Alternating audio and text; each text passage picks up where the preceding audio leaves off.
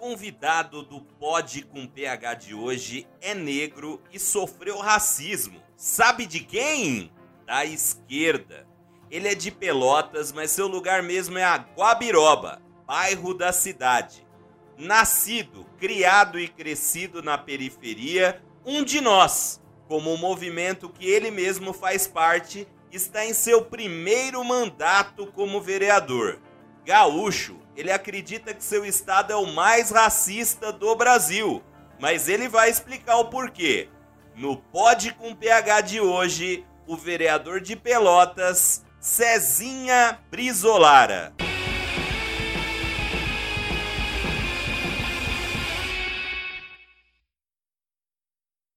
Cezinha Brizolara, meu grande amigo. Muito obrigado pela sua presença aqui. Você passou por uma, um episódio triste é, logo no início do seu mandato relacionado ao racismo, né? E me surpreendeu, é, a gente, o, o pessoal que está assistindo ouviu no começo do programa aqui, que teve uma questão voltada também ao racismo. É, você sofreu do pessoal da esquerda, né? É, geralmente a, a, esquerda diz que a direita é racista, que a direita é racista, e, e, e teve uma participação da esquerda nesse, nesse, seu episódio, nesse seu caso, nesse crime de racismo que você e outros vereadores negros aí de Pelotas sofreram. É, como é que foi isso, cara? E, e assim, realmente você acha que racismo não tem ideologia? Eu acho, acho não, tenho certeza que racismo não tem ideologia. Até recebi essa camisa, essa camisa aqui que o racismo de esquerda e tanto de direita, ele é tão nefasto, ele é tão criminoso como tipo, não há diferença. Eu acho que é só uma seta a diferença da esquerda como da direita quando se comete esse tipo de crime. Eu no segundo mês aqui, segundo mês de mandato aqui na Câmara de Vereadores, eu e mais três vereadores, então quatro vereadores negros de uma cidade que tem 62% de negros nessa cidade. No segundo mês do, do, nosso mandato, e todos somos vereadores de primeiro mandato, sofremos uh, com a questão racial de partidos de esquerda e extrema esquerda, que para mim foi uma, foi uma surpresa, porque eu sou de um partido também de, uh, de centro-esquerda. Eu sou de um partido e sempre militei movimento hip hop, movimento negro, e sempre combati isso muito uh, muito duro, né? Sempre na defesa uh, da questão racial. Então, para mim, foi uma surpresa muito, uh, sabe, muito triste da gente ver que as pessoas da esquerda, que sempre colocam, sempre apontam à direita, foi os que cometeram esse crime contra eu e mais três vereadores. Mas é, é, o que, que eles, eles falaram, postaram nas redes sociais? Assim, você não precisa nem repetir as atrocidades a gente até colocou uns prints aí no início do programa, mas ele, eles respondiam, postavam nas redes sociais e, e assim, de cara limpa, né? Aberta. Não tinham medo de mostrar que eram racistas, né? Mais, mais do que isso, professor, foi uh, coordenador de sindicato. E aqui sem problema nenhum, porque isso foi ajuizado judicialmente, isso foi feito, foi lavrado, uma ata notarial foi a coordenadora da CUT, da CUT regional. Aqui, regional, a minha cidade é uma cidade de, de médio porte, a cidade do, atual governador Eduardo Leite Pelotas, quase 500 mil pessoas, e tem toda a região. Também presidente de um sindicato aqui, que é do abastecimento de água, o SANEP, aqui um sindicato uh, grande aqui. Uh, essa foi uma delas e tantas outras que cometeram, todos identificados, todos dos seus próprios perfis, só para ter uma noção, dentro a escola infantil, dentro do meu bairro, do bairro que eu luto, sou presidente da Associação de Moradores, também fez um compartilhamento uh, de uma imagem que é do uh, aquele miliciano Eco lá do Rio de Janeiro lá, botaram a minha foto e botaram procuras. Tudo isso se deu porque teve a votação de um projeto aqui que atendia uma categoria específica e a gente entendeu aqui, e eu acabei nem votando. Os outros três vereadores, uh, meus colegas, votaram, mas eu acabei até me abstendo, e mesmo assim fui um dos que mais sofri uh, perante esses ataques dessas pessoas. E você falou da questão da ideologia, né, do racismo, né? Então, racismo é de direita, é de esquerda, eles é, não têm ideologia para ser racista, só tem crime mesmo, só são criminosos.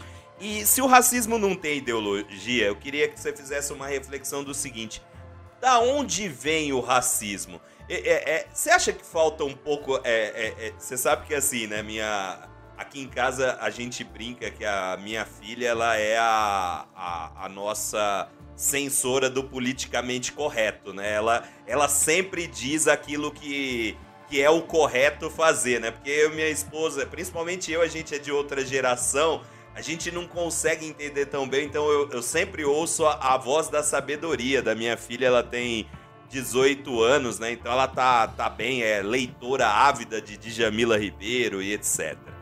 E ela, ela sempre diz assim, ah, falta consciência de classe, né? Então do tipo, é, é o, o, o pobre que não se identifica com o pobre, com a dor do pobre, ela fala que falta consciência de classe. Você acha que nesse caso do racismo, a cidade, do jeito que você falou, são 62% de negros. É, eu vejo você direto combatendo episódios, né? Teve um episódio recente que eu vi na sua rede social relacionado a, a uma enfermeira, né? Uma voluntária que estava aplicando vacina e o cara foi racista com ela. Você acha que falta uma consciência de raça também? Você, da onde vem o racismo e se você acha que falta um pouco de consciência de raça das pessoas? Eu acho que são dois momentos. Eu acho que tem a consciência social e a consciência de raça. Mas da onde ele vem? Da primeira pergunta que o senhor fez. É, é uma questão estrutural, é uma questão que já vem há, um longo tempo. Acho que vem com os portugueses aqui, os catequizantes que os portugueses utilizaram para botar, fazer, como não conseguiram fazer os índios, né, a sua fé, a sua fé, a fé dominante, né? Uh, aí fizeram o quê? Foram lá e buscaram os negros para cá. E aí, após esse processo que a gente vem que vem dentro de uma estrutura, e eu acho que a gente poderíamos ficar horas e horas aqui discutindo o racismo estrutural. A Djamila Ribeiro tem livros nessa área e está lendo bem a sua filha. Até aqui queria dizer para ela, mandar um abraço e dizer que está com boas referências tem o racismo estrutural, mas também tem, tem os, os, os indivíduos. Os indivíduos é que fazem as estruturas. E eu acho que muito uh, quem comete esse crime e muitas vezes se coloca atrás da ideologia, ah, mas é, é uma ideologia de direita que comete o racismo. Não, não é. Há um crime aí que é feito. Então a gente não pode colocar a ideologia atrás ou na frente queira, uh, da forma como uh, os racistas querem colocar, para poder se defender. Eu acho que é uma questão estrutural, tem uma questão racial e tem uma questão social. E aí a gente pode, nessa seara aí, a gente pode discutir muito amplamente qualquer uma dessas áreas aí. Mas a gente temos que combater muitas vezes também o indivíduo. Porque está muito na moda se falar, ah, o racismo é estrutural. E quem são as pessoas que estão atrás dessa estrutura? quem são as pessoas que utilizam essa estrutura para cometer o racismo. E isso, nesse caso em Pelotas aqui, foi utilizado isso. Só para o senhor ter uma noção, uh, teve aqui em Pelotas aqui uh, dois partidos que teve a comissão uh, de prerrogativas para chamar esses servidores municipais, pessoas bem esclarecidas, para dizer por que tinham cometido aquilo dali. Eles não vieram, fizeram chacota ainda com a Câmara, com a Câmara de Vereadores, e utilizaram de escudo dois partidos de esquerdas. Usaram dois partidos de esquerda e fizeram mais que isso. Tiraram os seus representantes para poder fazer a investigação. Quando teve o relatório final, tudo comprovado, esses dois partidos votaram contra o relatório.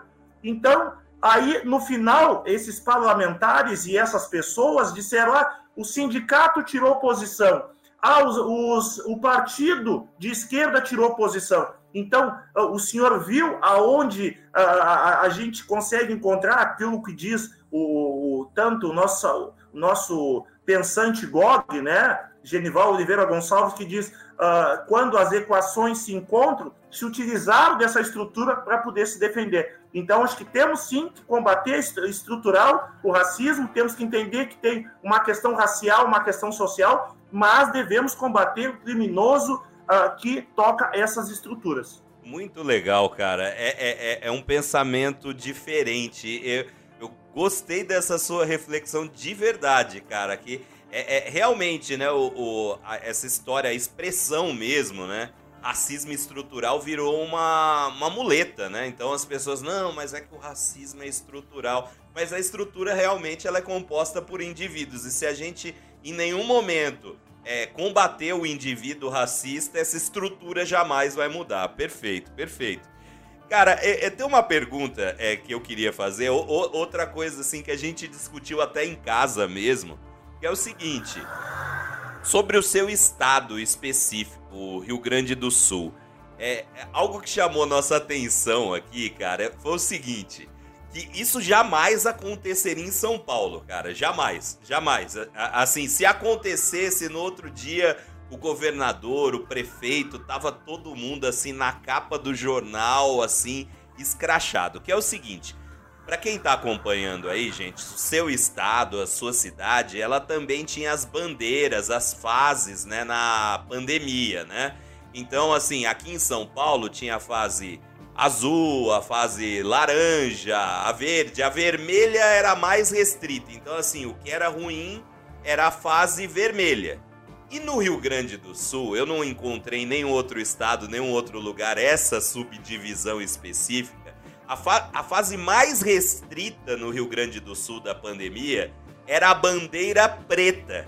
Isso em São Paulo, assim, os movimentos, todo mundo jamais deixaria acontecer. Isso me chamou a atenção que, assim, eu fui até pesquisar no Google, né, se teve uma grande movimentação, algo assim que as pessoas se indignaram. Pô, como é que a ruim é a bandeira preta tal? E não houve essa mobilização.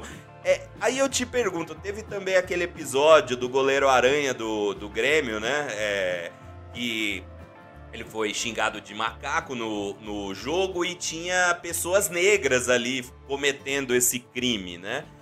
Se, é, é, é, na sua percepção, assim, o, eu tenho até um dado aqui, segundo o Anuário da Brasileiro de Segurança Pública, o estado do Rio Grande do Sul é o com mais ocorrências, foi o que teve mais ocorrências de injúria racial em 2019. Você acha que, na questão do racismo, o Rio Grande do Sul tá um assim, é pior, é, é, mais grave, assim, cê, é, eu não sei é, qual que é o seu, seu conhecimento do, do tema em outros estados, mas assim, você sente que aí tem uma questão mais grave nessa, nessa coisa do racismo? E, e como é que você poderia explicar isso, se realmente tem? Isso eu conseguiria explicar de um conterrâneo do senhor. Um conterrâneo do senhor, quando teve no meu estado aqui, respondeu isso daí foi é como muito sábio, como sempre é ele nas manifestações dele, e respondeu isso. Em 2003, Mano Brown fazendo um show na Imperadores do Samba, Imperadores do Samba em Porto Alegre. E eu acho que uh, esse, esse, essa ação vai dizer muito até do, da questão do goleiro Aranha, que tinha negros lá. No show do Racionais começa uma briga e Mano Brown para o show do Racionais na escola uh, Imperadores do Samba, lotada. Imperadores do Samba é uma das maiores escolas do estado aqui. Tem a Bambas da Orgia, que é ligada a, geralmente azul e branco ao Grêmio, né? E tem a Imperadores do Samba, que é ligada ao Internacional, que é a escola do povo, que se fala mais. Lotado, um show do Racionais. E Mano Brau para, e estão brigando, e estão brigando, e segue brigando, e Mano Brau fala assim, vocês estão brigando naquilo que é nosso. Escola de samba é coisa preta. Escola de samba é tocada pelos pretos.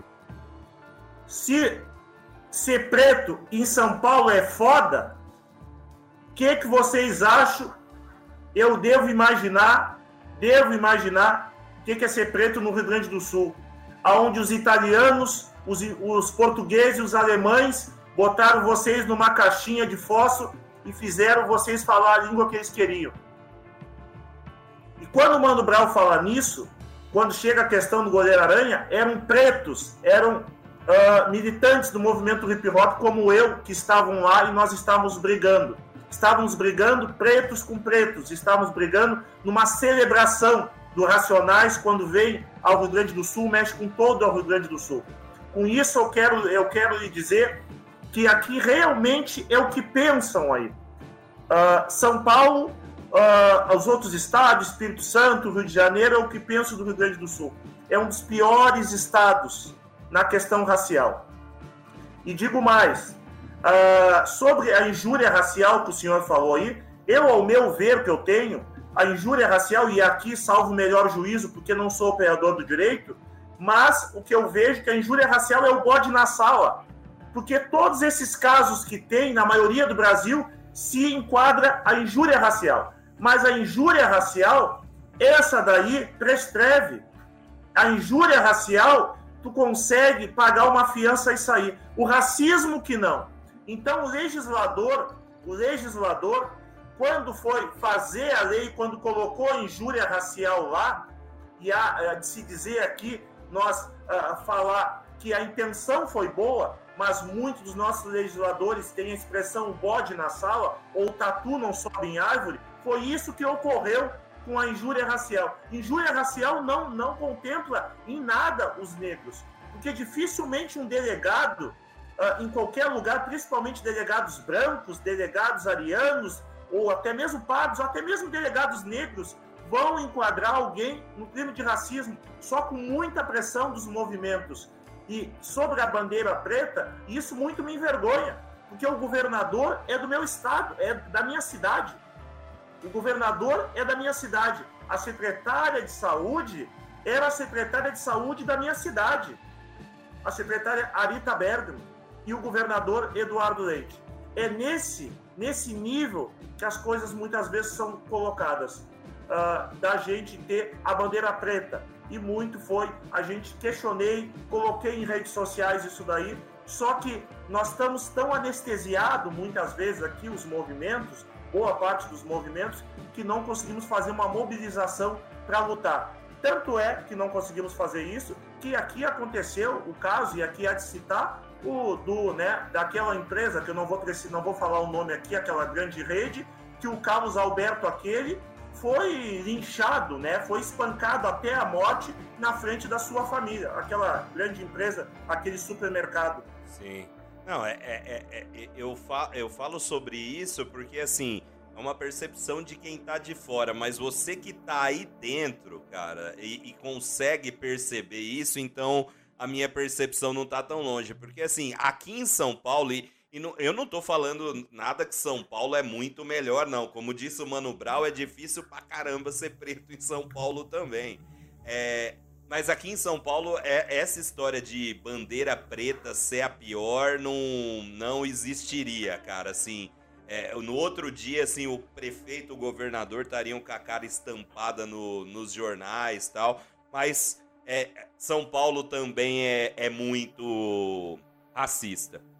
Agora, é, é, mudando um pouquinho, mas nem muito, é o seguinte, é, é você, a gente estava até conversando antes do programa, eu apresentei aqui para o pessoal no começo do programa a sua história, né? Um pouco da sua história. Você é um cara da periferia. Não é só um cara que nasceu na periferia, mas um cara que vive, que tá, que participa do dia a dia da periferia, um, um lutador aí da Guabiroba. E Cara, você tá todo dia aí no bairro, você tá sempre aí, você é a cara do seu bairro, né? Eu não conheço o seu bairro, mas só só de olhar eu, eu percebo que você é a cara do, do, do seu bairro, do, do lugar onde você vive, você tem orgulho disso. Mas isso é raro na política, né? É, você olha. Eu não, é, você falou que tem quatro negro, negros na Câmara de Pelotas, né? Já tem mais do que na de São Paulo, viu? Tem 55 vereadores, só pra você entender, já já tem mais aí do que entre 55 vereadores de São Paulo. Mas é, é raro isso, né? É, é essa a, a, representação da periferia nos espaços de poder. Se olhar senador negro, eu não, não, nem levantei, mas deve ser mínimo deputados negros. É, essa participação, é, se eu não me engano, a última vez que eu olhei estava abaixo de 15%, né? Talvez tenha mudado agora porque com essa história do fundo eleitoral, muitos talvez também estejam se aproveitando para mudar nos seus documentos. A última eleição municipal aqui em São Paulo teve um monte de gente que na eleição anterior era branco e migrou para negro só por causa da questão do fundo. É... mas falta essa representação. Aí eu, eu, eu, queria te perguntar, você que está todo dia na periferia, o, o, Brasil é um país pobre, né? Hoje 11 milhões de brasileiros vivem em favelas, né? Se você for considerar os brasileiros pobres, isso é muito mais. Só que os pobres não estão nos espaços de poder, eles não estão representados ali. Você acha que falta é, é, Aí eu falei de consciência de raça é, na pergunta anterior. Você acha que falta um pouco de consciência de classe do cara se enxergar? Ou também ou falta uma questão de oportunidade para o pobre ser candidato, para o pobre participar da política, para o pobre estar na política? Ou é só uma falta de consciência de classe? O cara não consegue se enxergar que ele precisa votar em alguém que conheça as dores dele, que represente ele, que saiba o que ele vive? Eu penso que são, são, são esses dois fatores. Há uma questão social, há uma questão social e uma questão de oportunidades. E todas elas é um projeto, todas elas é um projeto de quem domina isso. É um projeto de marginalizar a política para a periferia não ter acesso à política. Eu seria um. Eu entrei na política para ajudar um amigo. Eu não entrei na política. Eu pensava, sempre pensei, e hoje uh, mudei essa visão, mas que eu queria estar bem longe da política, que a política tinha que não me atrapalhar. Só isso que ela tinha que fazer, ela tinha que não me atrapalhar e ela tinha que andar numa calçada e eu noutra calçada, e se possível, esse da, da outra calçada nem me olhasse. É isso que eu tinha, e isso é reverberado, isso é externado, isso é um projeto que é feito para a periferia pensar dessa maneira. A periferia continuar pensando dessa, uh, dessa maneira, de uh, ver a política como marginalização. Ver a política que tem a política social, tem política financeira, tem política educacional, tem política de segurança, e não só a política partidária, que muitas das pessoas, pessoas não querem participar.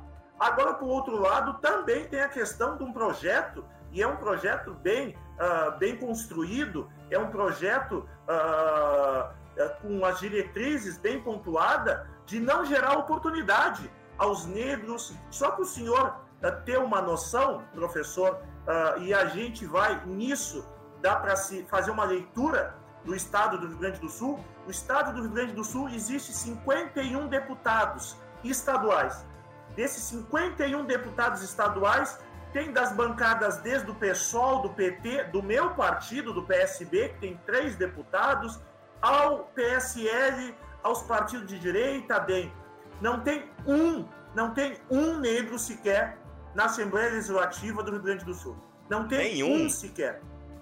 Zero? Dos 51 deputados. Aí eu faço a seguinte: há, há uma perspectiva, há uma esperança que vá, vá se fazer política nesse sentido? E aí já responde também um, complementa aquela pergunta que o senhor me fez anterior sobre a bandeira preta. Não tem um deputado para dizer para o governador, governador, não, bandeira preta não, governador. Bandeira preta não.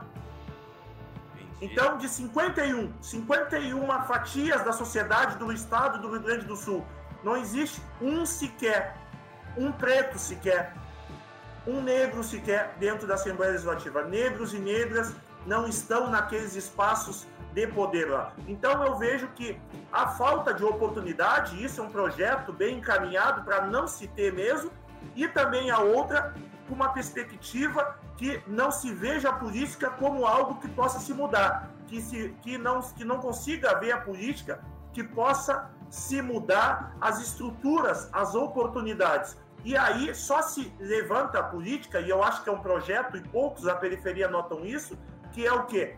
O gás subiu, o arroz subiu, o feijão subiu, o de, o de vestir subiu, o de calçar subiu, e é culpa da política. Sim. em partes pode-se ter, mas há essa demonização. Então, o que, que as pessoas colocam? Não quero participar. É que nem o IBGE em Pelotas. Pelotas sempre se coloca que a, a, quase tudo de ruim é os negros de Pelotas. Se coloca assim. E olha o que fizeram com nós. Demonstração disso é o que fizeram com nós. O IBGE veio na cidade, o IBGE veio aqui e só 10%, e só 10% da população disse que era negra. E aí nós ficamos pensando, ué, mas como assim? Se visualmente, eu fiz um artigo para o jornal muito tempo atrás, e todos os militantes do movimento sabem que isso daí, quem visita a pelota sabe. Mas por quê? As pessoas não querem ser associadas ao preto, ao negro, porque isso é o ruim. Caramba. As pessoas não querem ser vistas dessa maneira. As pessoas querem ser vistas como pardas, ou como brancas, ou como um pouco mais claras, enfim, ou até mesmo como índios. Mas não, não se querem. Mas por quê? Porque isso é um projeto bem desenhado. Falta de oportunidade, de marginalização da política. E aqui eu lhe digo uh, com muita tranquilidade, porque sou um, sou um, alguém de periferia que não só peço voto na periferia, porque escolhi me, o melhor lugar do mundo é a Guabiroba. E aqui Boa. eu estou fazendo, estou dizendo, o melhor lugar do mundo é a Guabiroba, para mim. Para mim é. Aonde eu vou, aonde eu vou, eu levo Pelotas no meu coração. Mas eu falo, a Guabiroba é o meu cativeiro, mas é meu cativeiro voluntariamente. Eu sou um sequestrado voluntariamente da Guabiroba. E com isso quero dizer que os espaços aonde eu conheci a mudança da periferia só tem um caminho. A mudança da periferia para o bem passa pela política. Política social, educacional, financeira. Há muito, muito se tem. E do outro lado, a mudança dos nossos jovens, infelizmente, passa pelo tráfico de droga, pela falta de oportunidade, pela marginalidade. E eu sempre trabalho aqui com eles. Nós temos dois caminhos só e aí alguns, nos dias de hoje, pensaram, Cezinha hoje se tornou um devoto da política. Não, é porque não é política partidária. É porque só a política pode fazer a transformação. Eu falei uh, há dias atrás, falei no dia de ontem, que democracia de verdade só vai se ter quando a periferia uh, tomar a política. Quando a, quando a periferia for maioria uh, na política. E... Aí nós vamos ter democracia de verdade no Brasil. Eu, eu, eu vou. É, você falou algo muito legal que eu, que eu, que eu vou. Quero fazer uma, uma pergunta até para você é, falar a sua opinião. É, tá, tá, se discutindo no Congresso a questão das cotas para as mulheres, tal, da, é, de reserva de vagas para as mulheres. Você acha que o caminho nessa questão da política seria a reserva de vagas seria mudar a cultura né, é, política do país de afastar a periferia? Seriam as duas coisas? O que, que você acha? Para ter mais é, Cezinhas e para ter pelo menos um, né? Cezinha lá na Assembleia Legislativa do Rio Grande. Eu acho, professor, que não dessa forma como está sendo estabelecido, na ponta. Na ponta não há. O Cezinha só conseguiu e o Cezinha só vai conseguir avançar, só vai conseguir gerar oportunidades se minimamente gerar uma base. Não adianta eu pe pegar uh, e querer transformar alguém em Cezinha, ou querer transformar alguém em Paulo Paim, ou daqui a pouco transformar em Benedita da Silva, uh, ou qualquer outro negro na política, quando ele tiver dizer, olha, tu tem 500 mil concorre. Não é isso, nós não temos base. E aí eles vão utilizar isso para fazer o que fizeram com as mulheres no passado. Lá as mulheres pensavam que era um avanço ter 30% de cota para elas. Aí hoje eles utilizam o quê? Não, as mulheres são, são candidaturas fakes. Mas por que são? Porque não há consciência política, não há consciência de luta nesse momento. Não há base estrutural para isso daí. Tem que, então, eles que desprendam um pouco disso e invista minimamente no decorrer, não é no final dessa viagem que vai gerar outros Cezinhas, outros Paulo Pains, outras Beneditas da Silva. Não vai ser. É no decorrer dessa viagem. Pode até ser. Na... Eu não fui alguém que nasci dentro da política, eu já estava muito avançado. Eu não fui tipo um governador Eduardo Leite, que com 16, 17 anos o pai dele levava ele para dentro da política. Eu não. Eu tinha, tive que ir para frente do Pois-Pois, pedir dinheiro, cuidar carro, me humilhar muitas vezes, pegar uma capina para poder me alimentar, lavar túmulo no cemitério jazigo, né, que chama aí no, em São Paulo, eu tive que fazer essas outras coisas. Mas no decorrer do caminho é que eu vi que eu já fazia política. Quando uma senhora vai lá e troca sal por açúcar, a senhora está fazendo política. Está fazendo política da boa vizinhança. E nós conseguimos fazer isso. A periferia é só jogar, é só, é só nós jogar a semente, é terra preta, é muito fértil, é uma fonte inesgotável a periferia disso daí. Mas só Legal. que para isso nós não podemos entrar, pegar esses bodes na sala com a ah, reserva de, de, de, cota. Mas tudo bem, mas nós vamos pegar essas cotas, pode ser cota financeira ou cota de, estrutural dentro, do, dentro dos partidos. Ali na frente eles vão dizer o que para nós? Viu só? Não adiantou. Mesmo a gente dando dinheiro para eles, mesmo a gente colocando, as candidaturas deles não se tornam viáveis, as políticas públicas para eles não se tornam viáveis, eles não conseguiram avançar. É isso que querem nos colocar. É um bode na sala. Então eu não concordo dessa maneira que está sendo. Nós já temos o exemplo das mulheres. É só pegar quantos processos nós temos no STF, quantos processos nós temos nos tribunais do, do, dos estados aí, dentro do, do TRE, do TSE, de candidaturas fakes de mulheres. Será que essas mulheres não queriam ser candidatas? Óbvio que não. Pegar essas mulheres e dizer, ó, tem uma cota para ativar e concorre, eu boto teu nome. Não é dessa forma. Isso daí só beneficia quem já está lá. Somente quem está lá. Mas agora, para nós queremos uma mudança, mudança efetiva, mudança estrutural, mudança de base, que conseguimos fazer mais política para as mulheres, para os gays, para os negros, para as lésbicas, nós precisamos de no meio dessa viagem chegue esse aporte, ou chegue essa estrutura, ou chegue essa, uh, esse caminho para a gente poder fazer a política e ter essa consciência. Da forma como está, é o mesmo do mesmo para mim.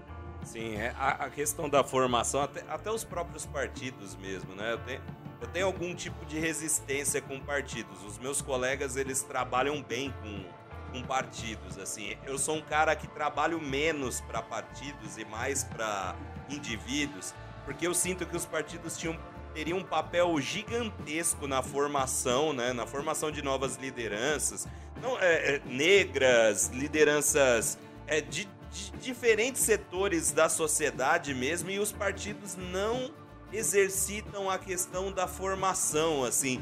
E assim, a formação, é, aí falando de business mesmo, de negócio, a formação para o partido seria um grande negócio. Uma formação de qualidade para os partidos. Só que assim, eles preferem pegar o fundo partidário, né, e criar fundações que não não fazem nada, que não produzem conhecimento, que não aproximam as pessoas e ao invés de criar a formação, a trazer as pessoas para dentro dos partidos, né, quebrar a resistência, é, criar novas lideranças que vão formar cadeira, que vão garantir mais fundo eleitoral, mais fundo partidário, é o business. O, os partidos não sabem o próprio negócio que eles teriam ao investir em formação, além do que o Brasil iria ganhar, mas pensando na questão de negócio mesmo, os partidos é, têm um problema com isso. Zezinha, pode falar, pode falar o, o senhor quer ver, quer ver aonde, uh, como diz uh, uh, de novo o GOG aqui, o Genival Oliveira Gonçalves, aonde se encontra essa equação, se encontra a partir do momento que a gente discute a questão estrutural. Nessa questão dos partidos, é exatamente isso. Os indivíduos se colocam, usam os partidos somente de escudo. Por quê? Porque para os partidos, qualquer equação que a gente fazer, qualquer matemática, a gente vai ver, vamos ter pessoas mais qualificadas, vamos ter pessoas com mais bandeiras, vai ser mais transparente, mais cristalinos, mas por quê? Porque aqueles mesmos lá continuam lá. E por que eles continuam? Porque eles usam a estrutura, eles usam os partidos para fazer isso daí, para se manter. Eles não querem nenhuma novidade. Um Cezinha, aconteceu um Cezinha, é, foi um erro da história ali, aconteceu, vai acontecer um outro ali que vai ser um erro da história, e eles não querem essa, mexer nessa questão estrutural. Só para uh, nós exemplificar isso, eu fui selecionado para RAPS no ano de 2020. Sim, uh, sim. E na RAPS, no ano de 2020, uh, ah, mesmo eu já fazendo a, a, militância social, mesmo eu fazendo já militância de bairro, de movimentos, movimento virtual, movimento negro, a RAPS agregou em muito na minha formação. Me abriu me abriu a mentalidade para abrir o diálogo com outras forças, saber que nós temos divergência, sim, mas nós temos que ter muito mais convergências, e é o que nos une. Qualquer pessoa que entra dentro da política hoje tem que saber o que une ela é o que? É o bem do coletivo, é o bem da maioria. E isso a RAPS, a RAPS me colocou, me colocou isso, me fez eu interagir com outras pessoas, tipo DEM, pessoas, outras correntes políticas que eu não conversaria, que os partidos me ensinam a radicalizar. Mas essa radicalização não serve nem mesmo aos partidos, serve somente aos seus caciques, somente as pessoas que estão por trás e querem permanecer na política. É aquele projeto que uh, eu falei lá atrás, lá, da marginalização da política e afastamento da periferia dos partidos políticos e das suas formações. Não, é, é, é perfeito. É para você ter uma ideia, né? Você citou aí a questão do RAPS, né? Aí tem o Renova BR, tem o Agora, que são movimentos desse tipo. E, ele, eles, eles têm essa questão da formação, né? Aí os partidos, é, sentindo que eles vão perder espaço né, para esse tipo de, de iniciativa, eles estão mudando o código eleitoral para que o compromisso que o cara assine com o movimento, o grupo de formação, não valha mais nada para a questão de fidelidade às bandeiras dele e, e, e, da fidelidade partidária. Então, assim, o partido, ao invés de olhar o exemplo e falar assim, não, eu vou roubar a ideia desses caras para mim e eu vou fazer isso, eu vou trazer essa molecada, essa juventude aqui para dentro, porque eu quero ter a, a, a, Câmara do futuro, o Senado do futuro, eu quero toda a minha, eu quero dominar tudo isso. Então eu vou trazer essa molecada com uma boa formação e vou tirar desses movimentos. Não, eu vou proibir esses movimentos de atuar. É, é, é não entender nada do negócio mesmo, assim, é, com toda sinceridade. Meu amigo, é, a gente está se aproximando do final do programa. Você citou muitas vezes o GOG, citou o Mano Brown. Antes de eu construir aqui esse roteiro da nossa entrevista, é, eu ouvi muito, porque eu sei que você também gosta, do Facção Central. E. do Eduardo tal. E, e a, olha lá. Isso, esse cara mesmo. É, é, é, é, você sabe que assim, eu, eu estava ouvindo as músicas para te fazer essa última pergunta. Essa última pergunta do nosso podcast ela é sempre algo distópico. É, é fora da realidade. Eu, eu, eu peço para você exercitar a sua imaginação. É, é às vezes, é, tanto no, no primeiro episódio, pareceu algo assim que parece ofensivo, mas não, é para você exercitar a sua imaginação e o Eduardo ele faz isso, o Facção Central faz muito bem, Eduardo e Dundum fazem muito bem isso nas músicas, que é essa dicotomia do e se, né? E se. Então eu queria te fazer uma pergunta para entender como você pensaria. Cezinha, você hoje hoje não, né? De um tempo é uma liderança negra, é, um negro da periferia, sabe é, o que passa o, os negros aí em Pelotas, o que passa os negros no Brasil, o que passa os negros no mundo. A gente viu que você conhece do tema. Mas um dia você acordou, Cezinha. Você foi dormir, esse Cezinha que você conhece, e você acordou, levantou da cama, olhou no espelho, e naquele dia você era branco, Cezinha o que, que mudaria na sua vida? O que, que você faria? Você acha que teria alguma diferença para você se você acordasse um dia e você fosse branco?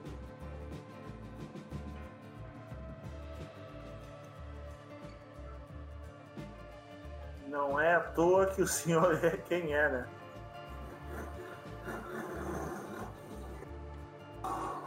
Eu mudaria. Mudaria o que mudaria em você?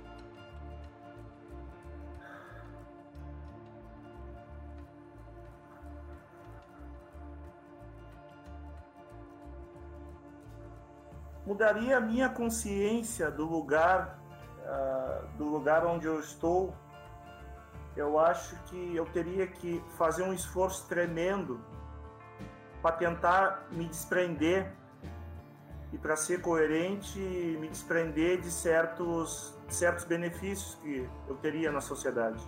E quando eu falo benefícios, eu não estou falando benefícios financeiros, mas uh, olhares. Eu teria que fazer um esforço tremendo. Teria que fazer um esforço tremendo para saber entender uh, como seria se o Lucas entrasse num supermercado de capuz como seria se eu. É, é, é pesado, é. é, eu sei. É, é intrigante, é intrigante, foi intrigante, foi intrigante. É. É algo que eu jamais pensei em responder. É, então. eu sei, eu sei. Você é, acha que. É, é, porque assim, né? É, por que, que eu te faço essa pergunta? Porque efetivamente é, é, é inegável. Cê, qualquer pessoa que negue isso, ela nega a inteligência, né? De que o, o, os brancos têm um lugar de privilégio no nosso país simplesmente pela cor da pele, né? Não é nem a, a questão do branco rico ou branco pobre, negro rico ou negro pobre, mas tem uma questão de um espaço de privilégio. E, e a pergunta foi nesse sentido: se você usaria o seu espaço de privilégio, né? Ou se você tentaria conscientizar ou se conscientizar do espaço de privilégio que o outro não tem, porque você sabe como o outro passa. Eu achei interessante a sua, sua resposta de buscar essa, essa consciência, né? De, de que, que, talvez você não veja em quem se relacione com você por muitas vezes, né? Eu. E, é, e, e eu vou um pouco mais além. É duro, não é fácil não, porque eu tenho os meus amigos brancos e eu mas não é fácil não tu, tu te desprender de certas coisas, tu te, te, te, desprender de certos privilégios, de certos benefícios que essa sociedade te deu, porque como é algo que tu não pede, então é algo que tu acha que é normal, que é dado a todos. Tu não pede aquilo dali. Não chega e tu pede, ó, me trate melhor. E não trate o Cezinha da mesma forma. Não, eles não pedem. Então eles acham normal. Então é muito difícil tu conseguir dizer para eles, isso não é normal tu tem um privilégio que eu não tenho. Das duas, umas, ou temos que lutar para nós dois ter isso, ou tu tem que lutar para dizer, não, eu não quero esse privilégio, porque isso é imoral.